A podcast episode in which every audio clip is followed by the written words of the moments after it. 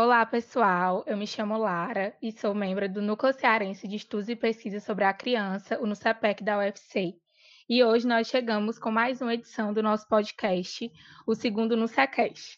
Esperamos encontrar todos e todas com saúde. No podcast de hoje, nós estamos celebrando mais uma vez os 30 anos do Estatuto da Criança e do Adolescente, nossa forma de celebrar essa data comemorativa, nesse período em que não podemos estar nos aglomerando para celebrar. A temática do nosso podcast de hoje é Estatuto, Cultura e Mídia, muito importante para esse período em que nos aproximamos cada vez mais das tecnologias de informação e comunicação.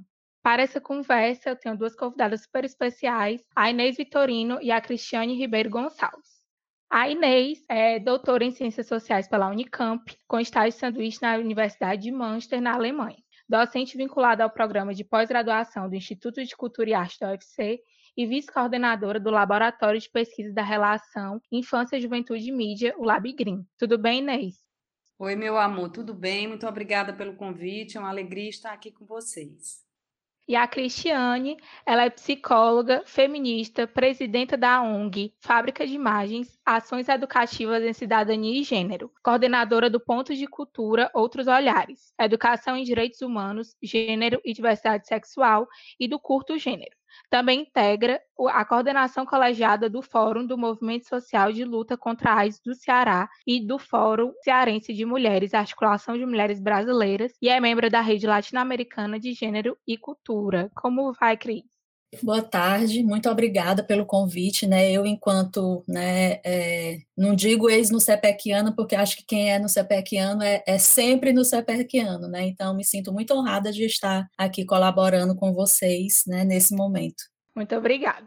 Bom, Hoje nós vamos começar o nosso papo com a discussão sobre as articulações e atravessamentos do ECA nas produções midiáticas realizadas nas mais diversas plataformas que são voltadas para crianças e adolescentes ou que os têm como atuantes nessas produções. Além disso, vamos discutir um pouco sobre as discussões e construções que estão sendo realizadas na universidade relacionando ECA, mídia, infância e adolescência.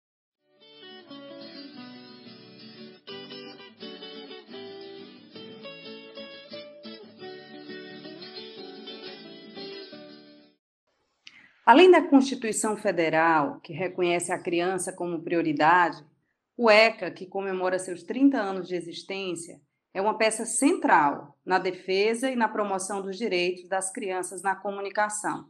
A gente sabe que alguns direitos são mais lembrados que os outros, né? O direito à saúde, à educação, à vida, entre outros, eles, em regra, são muito mais lembrados do que o direito à comunicação. Mas a gente não pode esquecer como colocado no relatório McBride da Unesco, que a comunicação é o único direito que pode potencializar ou limitar o acesso a outros direitos, já que inclui no escopo maior desse direito à comunicação o direito à informação. Como é que a gente exerce direito se a gente não tem o conhecimento da existência desses direitos? Eu acho que essa é uma primeira questão para a gente refletir nesse contexto de pensar as relações de crianças e adolescentes, ainda em formação, com a questão ou com as questões da comunicação. Ora, se eu não sou informada que tenho um determinado direito, se eu não estou ciente das responsabilidades dos agentes do Estado e seus governos e ou das instituições da sociedade, as mais diversas, né? Podem ser as instituições de, desde a escola, às universidades, as responsabilidades das plataformas, as responsabilidades do, das empresas, né? É, que também são responsáveis por assegurar o exercício da cidadania, esse exercício da cidadania e desses direitos fica muito comprometido né? Então, pensar aqui uma questão muito simples e mais banal na área de saúde. Como é que você sabe que tem que vacinar uma criança? Porque as campanhas são feitas orientando as pessoas sobre datas, sobre processos, sobre momentos, né, em que isso é feito e da importância disso. Agora vamos tentar lembrar aqui. Quantas vezes a gente viu uma empresa de comunicação promovendo uma reflexão, um debate público sobre os conteúdos que ela apresenta, sobre uh, as campanhas de ódio que circulam, por exemplo, na internet, o desrespeito aos grupos eh, minoritários, né? o desrespeito às mulheres, o desrespeito aos negros, os desrespeitos a toda a comunidade LGBTQ. Então, se essas empresas não promovem esses debates e parte delas tem uma responsabilidade com essa comunicação, como é que a gente lida com isso? Qual é o papel do Estado diante de uma realidade como essa? Qual é o papel das universidades? Né? Qual é o papel da escola em trabalhar essas questões? Isso se torna mais sério ainda quando a gente está falando justamente de crianças e adolescentes que vivem esse processo de aprendizagem. Nesse processo, durante esse processo, o que é que significa ser sujeito de direito? Ninguém nasce sabendo. As pessoas não têm essa compreensão. Isso é uma, uma discussão e uma construção coletiva quando a sociedade entende que as pessoas têm direito à saúde, à educação, à comunicação de qualidade. E aí, quando a gente fala em comunicação de qualidade, é um direito, eu já ampliei da informação. E eu trago o direito a uma comunicação de qualidade. O que é uma comunicação de qualidade para com crianças e adolescentes? Há muitos aspectos que a gente poderia trazer aqui, mas eu chamo em especial atenção é, o direito a, a ter acesso à diversidade de culturas. Nosso tema hoje passa pela cultura. Então, nós não, não podemos estar apenas centrados no universo e no contexto em que a gente vive, mas a gente precisa conhecer também o contexto que a gente vive. A gente só reconhece é, a diversidade quando a gente é capaz de olhar o nosso lugar e o lugar do outro e respeitar o lugar de cada um. E isso é um processo de aprendizado. Ora, se num contexto como esse que nós estamos vivendo hoje, em que há uma pandemia, as empresas de comunicação e, na atualidade, o atual governo faz questão de reforçar que o vírus veio da China e fica dizendo isso o tempo inteiro, isso cria uma visão negativa em relação aos asiáticos, né? A todos eles, inclusive, indiscriminadamente. Né? Então, é importante que a gente pense nesse lugar, que é um lugar de formação. Então, assim, a quem cabe fiscalizar tudo isso? Quando há mensagens na, na, de ódio na internet, as plataformas não têm responsabilidades com isso? Será que não? Será que não? Será que é um espaço apenas para eles ganharem dinheiro? Não é? Então é muito importante que a gente problematize, que a gente vá pensando junto nessas questões, né? Então hoje a gente tem nas redes sociais uma presença expressiva de crianças e jovens que atuam como agentes de comunicação há nesse espaço, muito claramente, oportunidades e riscos. Por um lado, essa presença é reveladora de que as crianças e adolescentes estão avançando no exercício do direito à participação, especialmente nas questões que lhe afetam, que, que, falam diretamente das questões do seu interesse, sejam relacionadas às questões da brincadeira, da amizade, uh, da vivência em um contexto de uma sociedade racista, porque elas são crianças, elas vivem nessa sociedade. Isso aparece nas mídias, nas brincadeiras. Há é, discriminações disseminadas em playlists como se fossem brincadeiras, em que eu faço discriminação na relação entre o rico e o pobre, onde o rico é o limpo, o pobre é o sujo. Brincadeira? Será que isso é brincadeira? O que, que a gente está reproduzindo nesse tipo de discurso, né? Então, eu estou começando a tratar aqui de que há outras questões que não dizem respeito só às oportunidades, ao bom exercício do direito à participação. A gente tem crianças que se tornam influenciadores digitais num circuito marcado por uma lógica comercial, que impulsiona é, vigorosamente, cotidianamente, o consumismo onde a gente tem o uso discriminado do merchandising, por exemplo, em canais de youtubers e de instagramers, que evidenciam claramente a prática ilegal de fazer publicidade dirigida às crianças. Isso a revelia do que dispõe o Código do Consumidor e a Resolução 163 do CONANDA. E esses são canais com milhões de usuários. Aí eu vou dizer assim, eu vou culpabilizar, eu vou responsabilizar essa criança por isso? Não, mas essa criança, por trás dela, ela tem pais, por trás dela, ela tem produtoras especializadas, por trás dela, ela tem uma plataforma que lucra é, assustadoramente com os lucros que ela que essa plataforma traz, né? Então, é preciso pensar isso para além de uma relação em que se supõe que a criança é um nativo digital, solta ela no mundo. A gente não solta uma criança numa praça pública, sozinha, sem um acompanhamento, sem uma orientação de como ela atravessa uma rua. Então, a internet, ela demanda isso também, né? Então, se a gente resgata o que está disposto no Estatuto da Criança e do Adolescente, precisamos enfrentar essa situação compreendendo que a proteção e a promoção da criança e do adolescente é uma responsabilidade compartilhada, na qual o Estado, os anunciantes, as plataformas, os pais e o conjunto de profissionais que atuam com esse segmento têm suas responsabilidades para com elas e devem prestar conta dessas responsabilidades.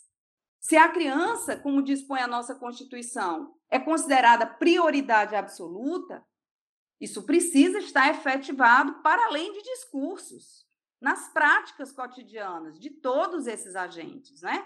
E a gente sabe o tamanho desse desafio. Então, eu deixo aqui algumas perguntas, estou respondendo uma pergunta, mas eu faço questão de deixar outras perguntas para que a gente continue esse debate na reflexão, pelos dias que hão de vir, nas conversas que a gente vai estabelecer com amigos, com familiares, com profissionais. E faço uma pergunta a você que está ouvindo a gente nesse momento. Você conhece os seus direitos digitais? Você já ouviu falar, por exemplo, no direito ao esquecimento nas redes sociais? Você se sente seguro quanto ao uso que é feito dos seus dados? como é que está sendo feita a coleta dos seus dados? Já leu os termos de consentimento que os aplicativos exigem para ser baixados gratuitamente? Deixo essas questões com você para a gente fazer. Você é um adulto, provavelmente que está ouvindo a gente falar. E como se trata de criança, né? Nós escutamos muito que as crianças são nativos digitais. E sim, é verdade. É verdade que elas lidam com as mídias de forma muito intuitiva. Isso é um lado da questão. Mas ela não lida com a mesma facilidade é, com esse conjunto de questões que remetem a questões centrais, como o uso de dados, questão da segurança na internet, da privacidade, da ética na produção e no compartilhamento de conteúdos, né? Entre outros que eu poderia citar aqui, né? E aí é interessante, né? O CPEC é um, é um núcleo que eu, pelo qual eu tenho um imenso carinho, né? É, aprendi também é, no convívio com muitas iniciativas do NUCEPEC, e é importante, então, a gente reconhecer. O NUCEPEC é uma, é, digamos assim, é um desses espaços dentro das universidades brasileiras onde os direitos das crianças estão sendo discutidos, né? Vide aqui esse podcast, né? Então, a gente pode dizer que em várias universidades brasileiras há experiências que reconhecem, valorizam e potencializam a participação das crianças na comunicação. Existem hoje iniciativas com diferentes nomes: educomunicação, mídia educação, literacia midiática, entre outras, que estão sendo desenvolvidas no âmbito de cursos de graduação e programas de pós-graduação no país, e que incluem desde projetos de extensão, né, como, por exemplo, eu sei que o NUCEPEC tem, Uh, até cursos inteiros de graduação, como é o caso da ECA USP, que tem um curso de graduação em educomunicação. Há também laboratórios, né, que unem ações de ensino, pesquisa, extensão, que são muito importantes no país. Então, eu peço licença aqui para destacar com vocês, e é minha última fala nesse primeiro momento, é a ação do nosso laboratório, o LabGreen. O LabGreen existe desde os anos 2000, né? Então, a gente já tem uma bela trajetória. Nós fazemos pesquisas ouvindo as crianças, chamando as crianças a participarem, a trazerem o seu ponto de vista para as reflexões, né? É, e fizemos trabalhos os mais variados de pesquisa, de extensão, atuando também em escolas, né? Trabalhando em escolas, fazendo educação para uso crítico da mídia, E o que, que seria essa educação para uso crítico da mídia? Seria a gente cumprindo como universidade, a gente cumprindo o nosso papel na universidade pública de colaborar para que as crianças e adolescentes nas escolas possam desenvolver um olhar mais crítico sobre a comunicação. Né? Então, fazemos oficinas, debates, rodas de conversa. Né? Nesse tempo de pandemia, porque eu não quero me estender sobre as ações do laboratório, era mais para dar uma ideia do que é possível e do que a nossa universidade pública faz em benefício e pelo compromisso com o país e com as nossas crianças, né? Durante esse período de pandemia, uma das ações que a gente está desenvolvendo no laboratório é, foi, a gente acabou de encerrar agora em junho, foi o Dica de Criança. Uma série de gravações que a gente pediu para as crianças fazerem, enviarem para a gente sobre atividades que poderiam ser feitas na pandemia em casa. Né? E a gente valorizou muito as sugestões das crianças é, que fugissem um pouco dessa relação direta com as mídias então, foram sugestões incríveis que elas trouxeram, resgate de brincadeiras, né? É, coisas que você pode fazer com papel, caneta. Então, nós estamos com toda essa série à disposição, né? Mas esse é um pequeno exemplo né, de, de um tipo de atividade em que as crianças falam para outras crianças sobre o seu ponto de vista sobre as questões que lhes afetam. Nesses vídeos também, algumas crianças fizeram questão de mostrar para outras crianças é, como elas já estavam entendendo a necessidade de cuidado, de lavar as mãos, de usar máscara, de ficar em casa, né? Então é uma forma da criança participar nesse processo, né? Agora eu diria que há muitos níveis de participação. Nas redes, por exemplo, a gente vê as crianças participando mais na condição de prosúmeros, né? Que é um conceito é, bastante utilizado na área de comunicação, disponível, por exemplo, no livro do, do, do Jenkins, né, o Cultura da Convergência, ou Cultura da Participação, é, que, que é possível acessar para quem quiser ter informações adicionais. Mas uh, há níveis e níveis de participação. Muitas vezes o que se quer da criança, quando se abre processo de comunicacional, é que ela use a técnica para fazer um registro da escola, é que ela use a técnica que ela aprendeu para fazer uma fotografia de um evento da escola. Quando a gente fala em educação para o uso crítico da mídia, vai muito além disso. É a criança se apropriar e ela produzir aquilo que é de interesse dela também, não é? Não é apenas o que os adultos querem que ela produza, é o que ela deseja produzir.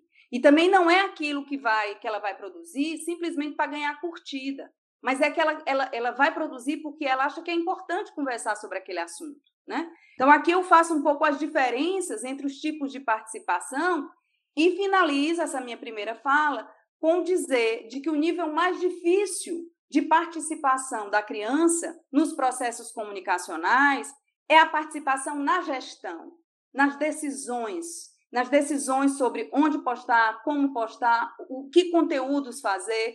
Eu conheço inúmeros projetos que têm é, muitas vezes até de, decorrente de políticas de Estado, políticas de determinado governo, né, em que o discurso é da participação infantil, mas quando você vai se aproximar do processo, a criança não decide, ela faz. E há uma diferença muito grande aqui. Quando a gente fala de participação, a gente fala em cogestão.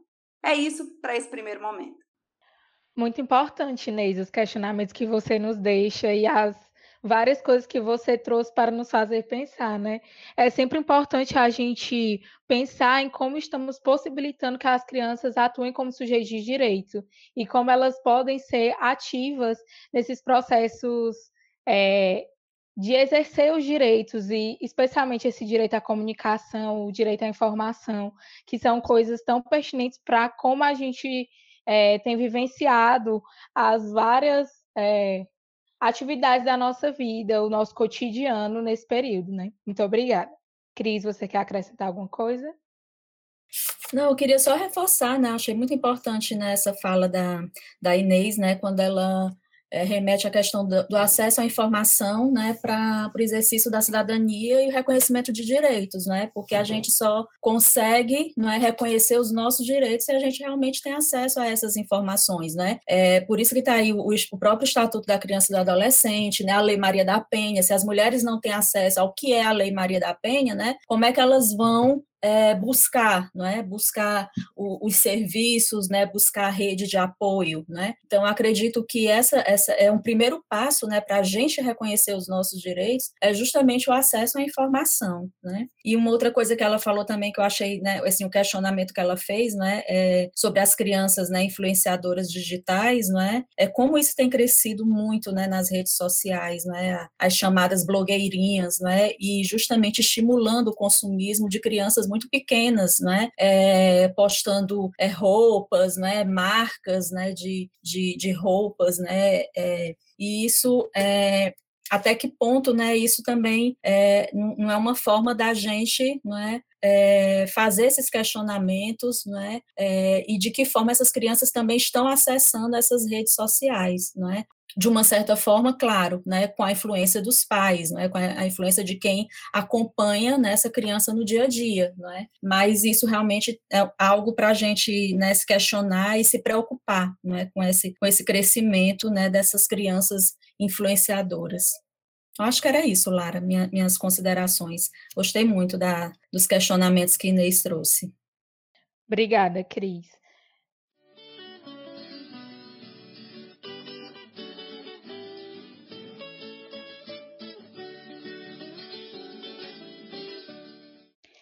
Bom, e agora, para continuar o nosso papo, continuando falando sobre direitos, vamos falar um pouco sobre o direito à cultura e como tem sido realizar produções culturais na cidade de Fortaleza, os desafios que isso implica e como é produzir para os interlocutores, crianças, adolescentes e jovens, e que atravessamentos o ECA tem tido nessas produções. Cris, pode começar.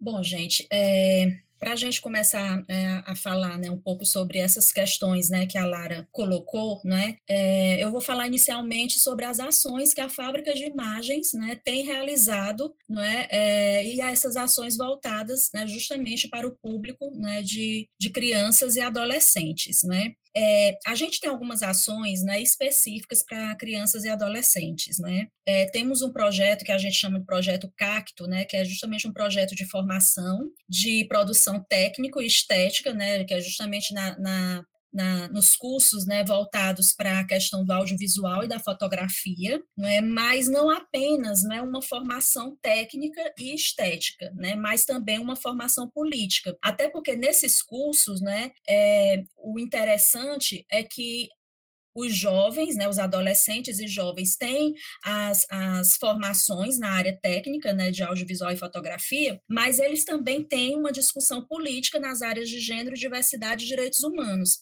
Até porque a produção, né, que a, ao final dos cursos, né, eles vão trazer, né, que a, no caso o pessoal do audiovisual vão fazer, vai fazer curtas e o pessoal da fotografia vai fazer ensaios fotográficos, né? Essas produções elas vão abordar justamente essas temáticas, né, que a fábrica de imagens trabalha. Um outro projeto, que é um projeto entre pares, é um projeto é, voltado prioritariamente para as escolas públicas né, de Fortaleza, e o nome é Entre Pares, por quê? Porque é um, um, são ações né, conduzidas por jovens né, que já passaram por processo de formação na fábrica de imagens, que vão até as escolas falar com seus pares. Né? E além dessas mostras audiovisuais, né, é, são também levados debates né, é, sobre a questão da prevenção às, ISTs HIV e AIDS, sobre assédio, sobre violência, né? então várias temáticas que são abordadas a partir dessas mostras audiovisuais.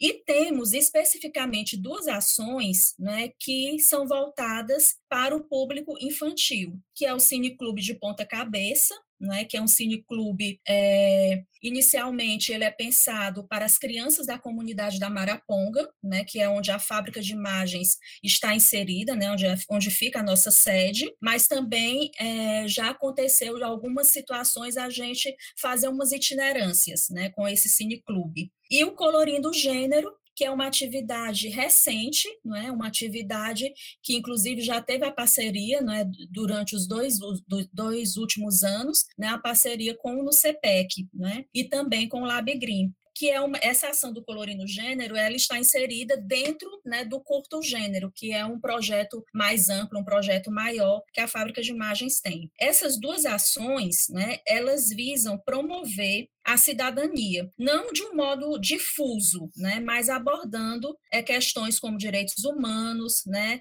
e diversidade, né? E assim, a gente sempre busca nessas atividades, nessas ações, né, nesse trabalho com crianças e adolescentes, é, trazer uma perspectiva descolonial, ou seja, despertar outras formas né, dessas crianças e adolescentes olhar o mundo, né, favorecer é, indagações, né, introduzir né, outras brincadeiras, outras atividades lúdicas, né, é, pouco comuns, né, principalmente nesse contexto, né, como a Inês bem colocou, um contexto onde essas tecnologias têm conseguido mais espaço, é, essas atividades também visam despertar é, a coletividade, né, o brincar junto, a solidariedade, uma perspectiva mais comunitária mesmo, de compartilhamento, né, que fortaleça essa sociabilidade maior entre as crianças e adolescentes além da percepção e contato né, com outras culturas. Né? Por exemplo, é, no,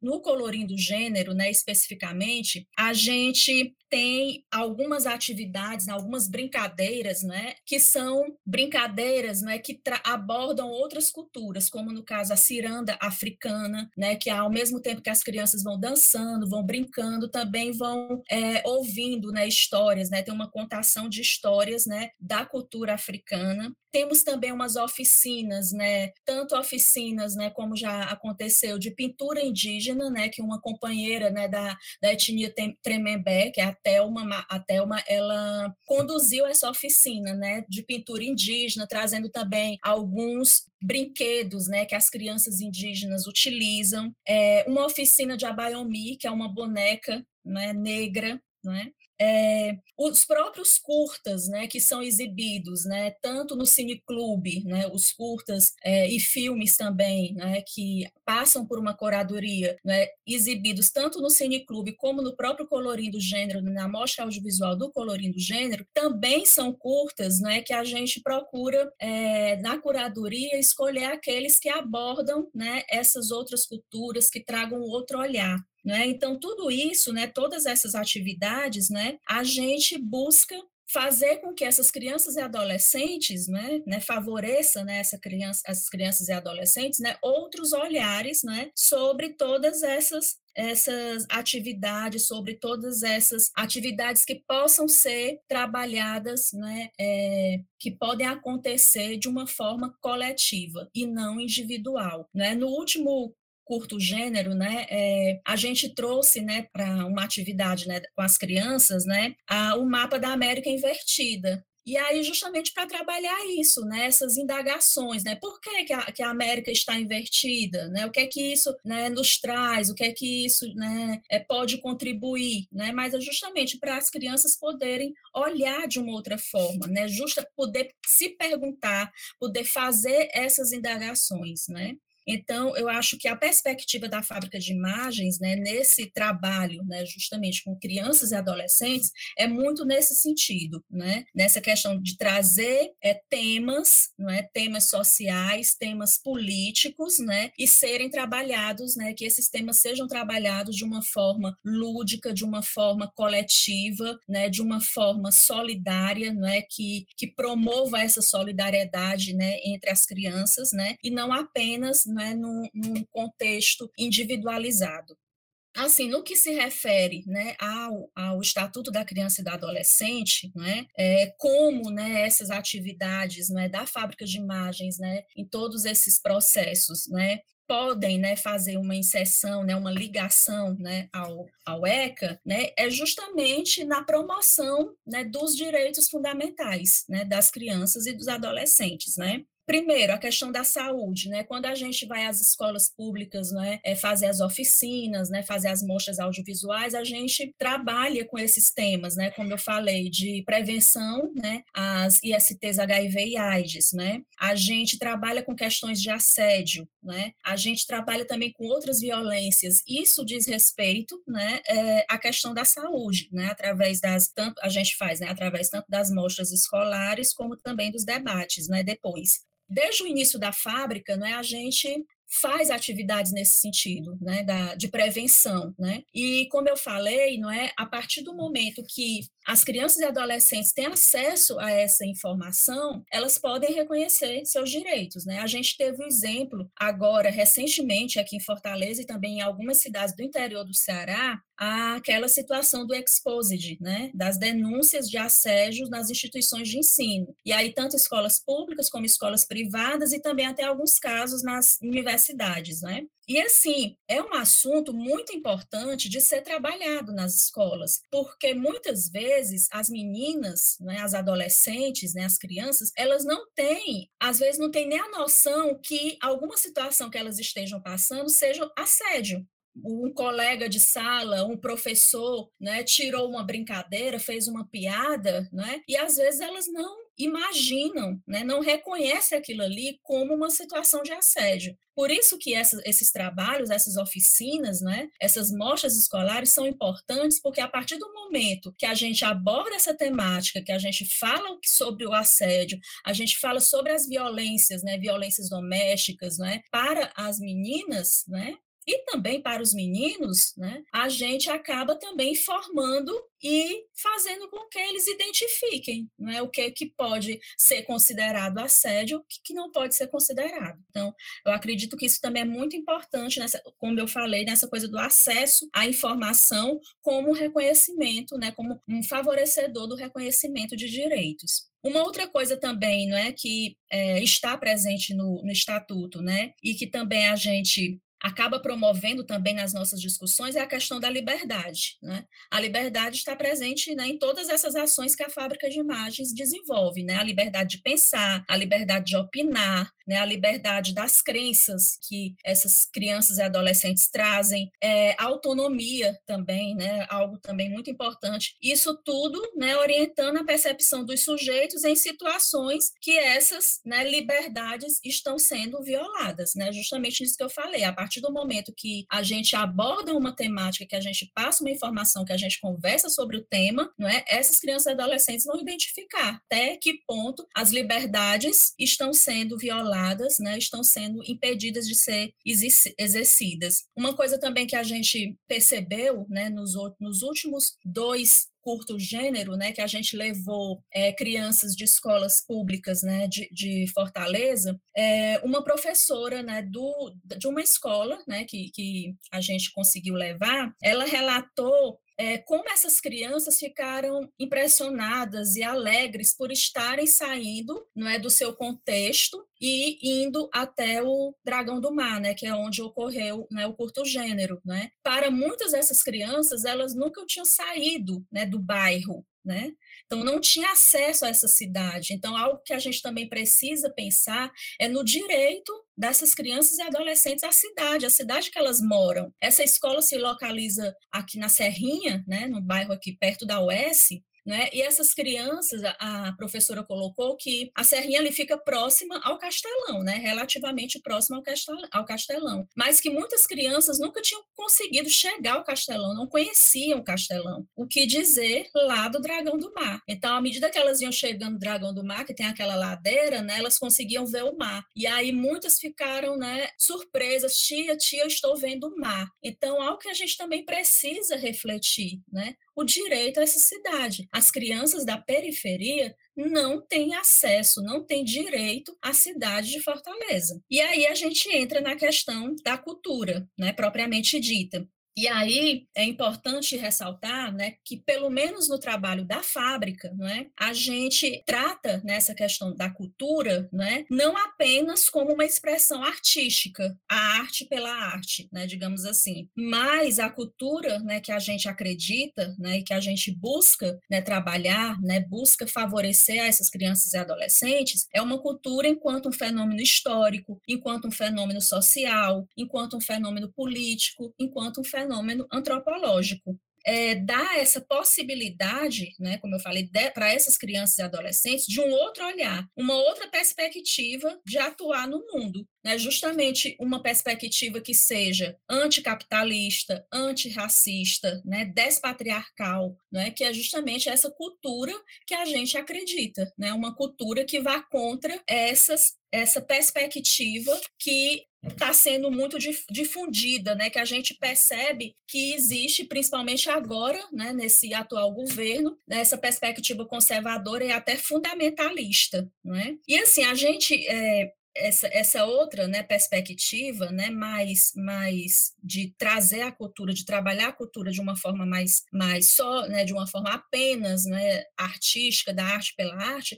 é o que a gente vê, o que a gente percebe que existem muitos trabalhos né, voltados para criança e adolescentes, né, como a Inês colocou, né, as crianças muitas vezes não são tratadas como protagonistas né, daquilo ali. Elas apenas recebem algo que vem já construído, né, já elaborado para elas. Né? E assim, a gente busca justamente contra né, a, a essa forma de atuar com crianças e adolescentes, porque muitas vezes elas são justamente enquadradas né, nos parâmetros de uma sociedade né, de mercado, uma sociedade colonizada, que não, não estimula né, esse espírito crítico, né, essa construção, né, esse protagonismo desses sujeitos. Né? Então, a gente na fábrica né, busca justamente ir contra né, a esse modelo imposto por essa sociedade, né? essa sociedade patriarcal, como eu falei, colonizada, né? capitalista, né? a gente tenta ir contra né? a esse modelo. E assim, né? já finalizando né? a minha fala, não é? que desafios né? a gente encontra no exercício desse trabalho, né? dessa atividade. Enquanto uma organização não governamental, né, a fábrica de imagens é o primeiro desafio assim que a gente sempre enfrenta é o desafio financeiro. É uma organização não governamental, acredito que todas e todos sabem, né, que depende de financiamentos, né, de apoios é, financeiros de algumas instituições, né. Então, até assim algumas atividades, né, a gente consegue realizar de forma voluntária, né. Mais atividades como, por exemplo, o curta o gênero, né, o colorindo gênero, atividade para crianças e adolescentes que está dentro do, do curto gênero, a gente já precisa né, de um aporte financeiro maior. Né? Alguma, por exemplo, o cineclube, o cineclube já a gente consegue fazer né, sem esse apoio, né, porque é uma, uma atividade dentro da sede da instituição, né, não tem muitos gastos, mas infelizmente nesse contexto de pandemia, né, essas atividades presenciais não estão acontecendo, né? Uma outra coisa também que é um desafio, né, algumas vezes para a gente, é a interlocução com algumas escolas, quando a gente vai fazer os trabalhos, né, na, nas escolas, né. Embora grande parte, né, a gente tenha não é, uma excelente parceria, mas algumas, claro, têm certas resistências, certos preconceitos, principalmente por conta dos temas, né, que a gente, né, aborda, né, que a gente desenvolve. Algumas ainda, né, seguem né, esse modelo né, conservador, embora a gente tenha já evoluído bastante. Mas, infelizmente, em algumas situações, claro, situações mais isoladas, a gente ainda encontra né, essas, essas resistências. E também, assim, por fim, um último desafio também, que é justamente por conta dessas temáticas né, de gênero, de feminismos, é, diversidade sexual, que a, é, que a fábrica de imagens trabalha, às vezes a gente tem que ter uma certa cautela né, nos diálogos né, com as parcerias, né, uma delicadeza, um cuidado também na forma da gente abordar né, esses temas, né, na abordagem desses temas, principalmente, né, como eu já falei, no contexto conservador né, e até fundamentalista que temos vivenciado. É, nunca tivemos né, grandes problemas, né, algumas situações, mas é, situações que com uma conversa, com um diálogo, né, a gente consegue administrar, né? Nunca tivemos problemas sérios em relação a isso, não, né? Inclusive, até a gente, né, nos últimos anos, né, do, do curto gênero, a gente até meio que se preparou, né, para alguma possível, né, digamos assim, abordagem, né, de algumas pessoas mais conservadoras em relação a esses temas, mas, assim, é, nunca aconteceu. Por enquanto, a gente tem desenvolvido né, os nossos, as nossas ações, os nossos trabalhos, né, sem grandes dificuldades nesse sentido. Mas, assim, continua sendo, né, reforço, um desafio para a gente sempre né, buscar esse cuidado né, na abordagem dessas temáticas. E assim, eu finalizo né, convidando a todas e todos né, para seguir as nossas redes sociais, né, tanto da Fábrica de Imagens como do Curto Gênero. Né, a gente tem sempre,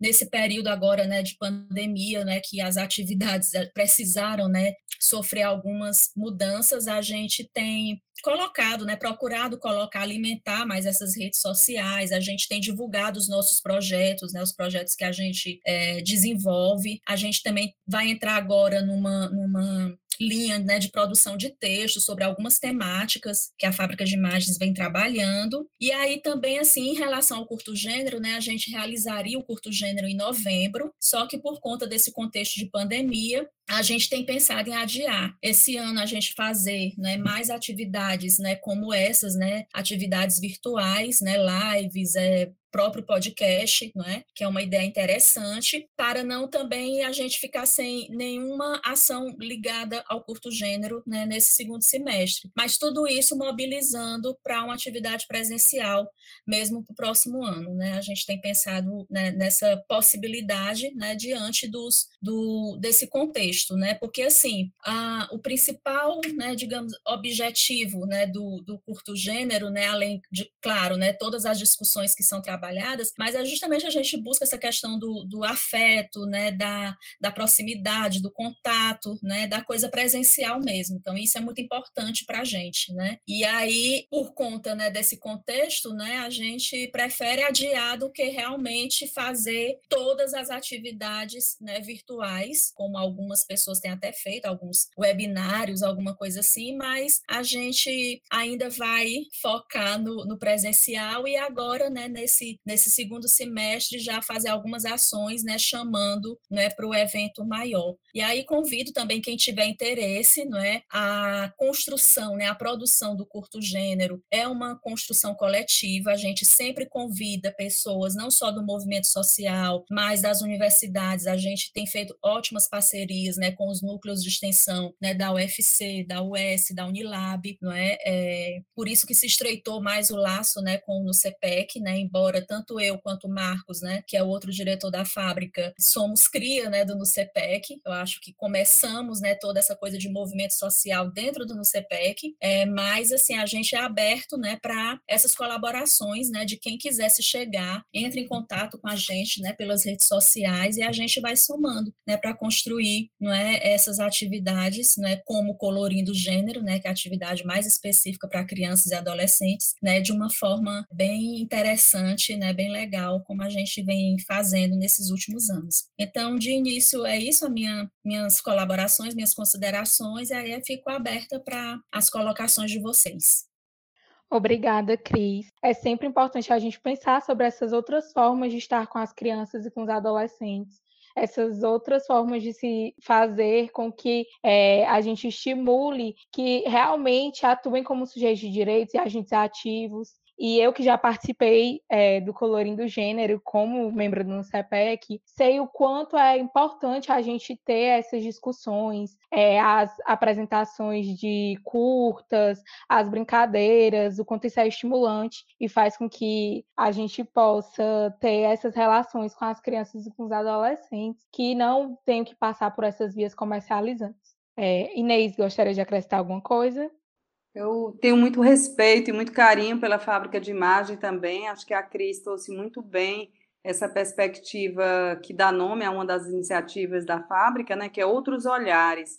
Eu acho que pensar a cultura de uma forma geral, a partir dessa noção da importância da gente mudar o paradigma do olhar, da gente pensar a cultura é, tendo a dimensão que não existe a cultura, existe as culturas, né? E que os diversos povos têm tradições, formações, vivências, históricos diferenciados, e que essa diversidade ela entra também como um direito da criança a ter acesso ao repertório cultural que a humanidade produz. Isso é patrimônio cultural da humanidade.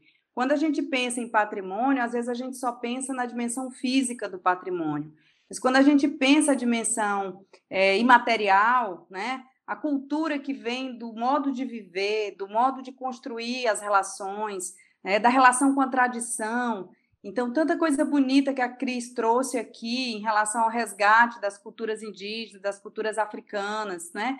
Então, te, me, me, me permite fazer uma conexão com aquele elemento que eu trouxe. Quando a gente pensa em qualidade, em produção cultural, para ou com crianças, existem muitos paradigmas sobre isso, mas um consenso que existe é o direito da criança a ter acesso a essa diversidade e o direito da criança ser ela mesma, portanto, construir também essa diversidade, né? Então, quando a gente pensa nesse paradigma que, que dá forma, que dá destaque a essa dimensão da diversidade, de forma mais contemporânea, a gente quase sempre liga as representações. Esse é um aspecto fundamental, mas não é só a questão das representações. Nós temos, por exemplo, quando a gente pensa no campo das artes, nós temos a dança, a música, as artes visuais, as artes cênicas, né, que tem uma diversidade gigantesca e que muitas vezes nossas, nossas crianças são privadas de conhecer essa diversidade. Crianças que. A, a Cris trouxe aqui a questão das cidades. Quantas crianças nunca foram a um teatro? Quantas crianças nunca foram a, uma, a um, um espetáculo de dança? Né? Nunca viram um teatro num teatro? Né? Cada vez mais a gente vê é, o, o shopping sendo o lugar que, que atrai essas atividades mas as crianças ficam quase como um lugar de depósito. Você deixa as crianças ali para fazer compra.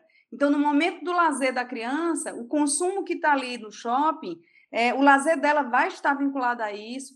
A, a própria experiência de teatro que ela vai ter também vai estar ligada a isso, porque ela vai ter um teatro que é quase sempre muito ligado às representações de personagens de Disney e de outras é, é, de outras narrativas audiovisuais muito comuns.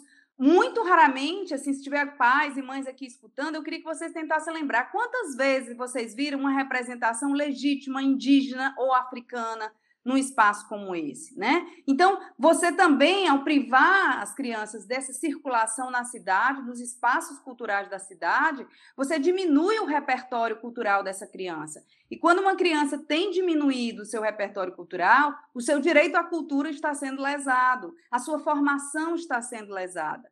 Então, é muito importante que a gente tenha essa dimensão por exemplo, no campo do audiovisual, quando a gente, a gente trata dessa questão da diversidade de, represent... de formatos, de linguagens, de representações, e aí no campo da representação, diversidade étnica, diversidade de gênero, diversidade de grupos sociais, de crenças, etc, etc, etc. A gente poderia elencar aqui uma infinidade de questões, né?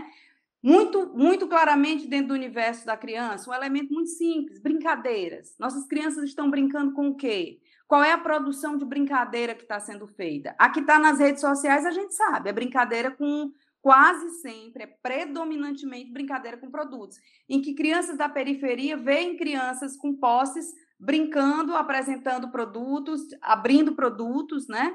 E elas aprendem a repetir isso, porque há, um, há uma fase da idade infantil que ela é muito repetitiva, ela, ela aprende por imitação, né? E aí, então, é muito importante a gente pensar qual é o referencial de repertório cultural que a gente está aprendendo. Se a gente vai, por exemplo, no interior do Ceará e encontra a Fundação Casa Grande, a gente vai ver lá que as crianças produzem na gibiteca, produzem gibis, produzem rádio, programas de rádio, produzem programas de, te, de, de TV, na verdade, de vídeo, né? Porque o programa de TV deles foi fechado, né? Alguns anos atrás. Então, eles estão fazendo a web TV e aí, o que, que a gente vê na trajetória dessa criançada que produz coisas belíssimas, maravilhosas?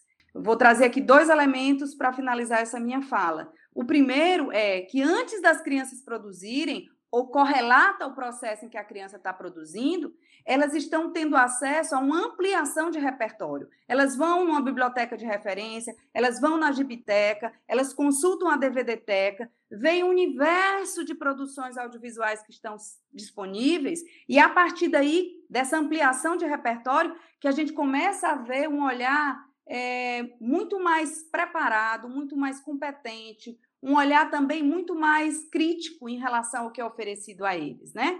E aí eu faço a conexão com a Cris com outro elemento que para mim é central que ela trouxe também, que também eu vejo na Casa Grande, que eu, eu creio também, pelo que eu conheço, está também presente no trabalho da, da fábrica, não é? Que é essa preocupação em não, não digamos assim, não estimular na criança apenas a a presença pública individual, como se a criança fosse solta no mundo, como se ela não tivesse uma comunidade, como se ela não tivesse ligada a um grupo social, a uma família.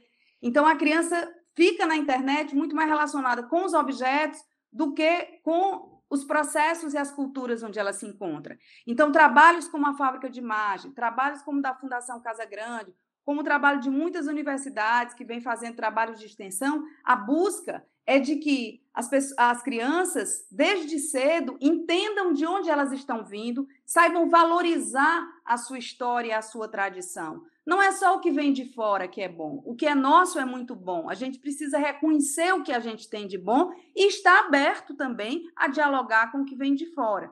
Mas eu não dialogo com o que vem de fora se eu não valorizo o que eu tenho. Porque se eu esqueço de onde eu vim, se eu esqueço quem é a minha comunidade, se eu esqueço que na minha comunidade, por exemplo, num bairro da periferia de Fortaleza, eu tenho um, um pescador que é valoroso, que tem uma história de milhares de, de casos que ele conta das idas dele ao mar, que eu tenho uma rendeira que faz uma renda linda, que é uma batalhadora, que é uma mulher vigorosa na sua comunidade, que luta pela cidadania, que luta pela conquista da sua, da sua comunidade. Se eu não fizer, dei dois exemplos que eu poderia dar mil, mas apenas no sentido, se a gente não olhar de onde a gente vem, a gente se perde achando que tudo que vem de fora é bbom. E eu acho assim, tenho muito, muita tristeza de ver quando eu vejo isso acontecer é, com muitos setores é, ligados à questão da, da produção cultural para a criança, que reproduzem o que está aí de fora, o que vem de fora como se fosse bom, sem olhar para o que é nosso. Então,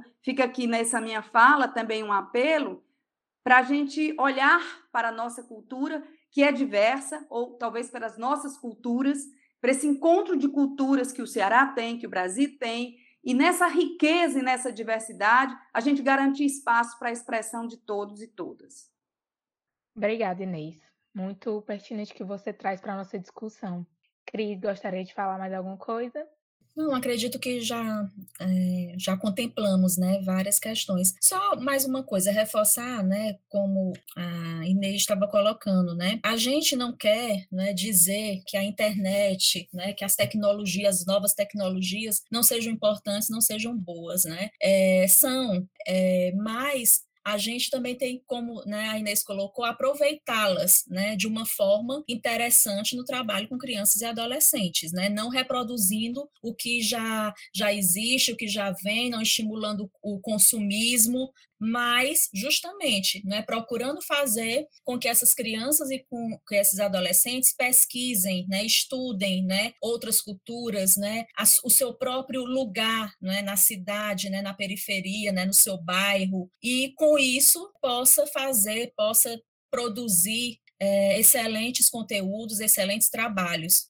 A gente uma vez fez um, um, uma, um desenvolveu um projeto no Trairi é, de, de pequenos experimentos né, audiovisuais e fotográficos com crianças né, de uma comunidade de lá. E aí elas produziram né, um ensaio fotográfico belíssimo com as suas famílias. Né? Elas tiraram fotos, fotos do celular mesmo, que algumas tinham e, e as que não tinham, né, a, a gente né, emprestou, né? E aí saiu um ensaio perfeito, né? Muito bom, né? Com, a, com o dia a dia, né, das suas famílias, né, dos seus pais, das suas mães, né, das avós, né, fazendo as rendas, né? Então a gente tem muitos exemplos realmente, né, de como produzir, de trazer outras né, possibilidades para as crianças e adolescentes que fujam a esse, a esse conteúdo comercializado, colonizado, né, que, que muitas vezes está presente né, na, nas redes sociais, como a gente falou. Mas eu acho que é isso, a, a Inês complementou muito bem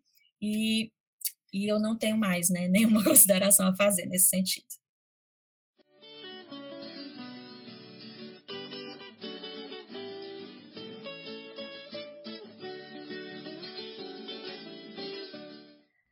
Bom, agora ao final eu gostaria de agradecer a, a essas nossas duas convidadas, que assim como é, o que a gente tenta fazer no CEPEC, estão implicadas com os direitos de crianças e adolescentes, tanto individualmente quanto em seus coletivos, e nos ajudam a pensar sobre o direito à cultura, sobre o direito à comunicação, o direito à informação, e nos ajudam a ver como nós podemos atuar frente a isso.